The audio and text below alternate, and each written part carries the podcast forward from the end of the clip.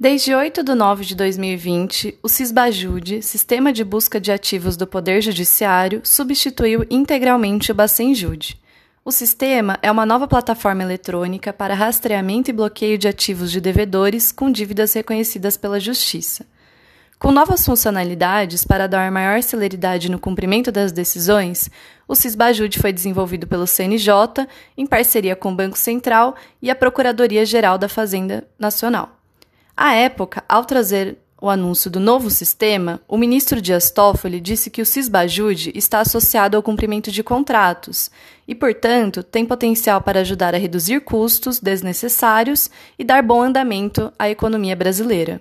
Isso porque, dentre as principais atividades e mudanças, está a expectativa de maior celeridade no cumprimento de ordens de pedidos de informações financeiras, com afastamento de sigilo bancário e automação das ordens de bloqueio de valores para o pagamento de credores no PJE.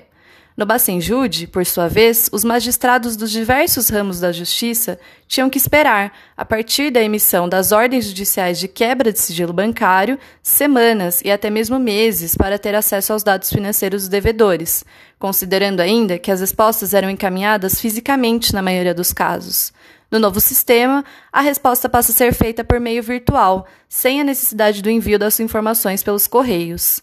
Outra mudança é o acesso à consulta online dos relacionamentos bancários do devedor com as instituições financeiras. Pelo Cisbajude, será possível bloquear tanto os valores em conta corrente, como ativos mobiliários, títulos de renda fixa e ações.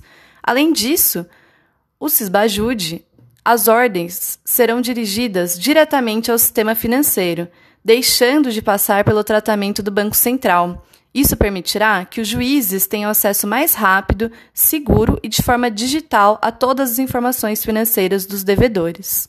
Vale ressaltar que um levantamento feito pela Procuradoria-Geral da Fazenda Nacional com dados de 2019, mostrou que 74% das decisões judiciais não levaram ao bloqueio de nenhum valor e apenas 3% levaram ao bloqueio de todo o valor efetivamente devido.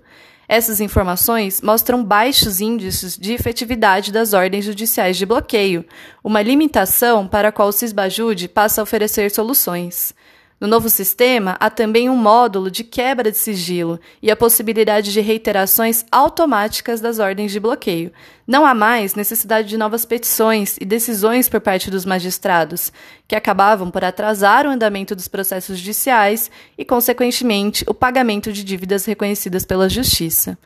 Espera-se, portanto, que nos próximos meses tenhamos maior celeridade e eficiência e uma melhor interlocução entre o Poder Judiciário, o Ministério Público e as instituições financeiras.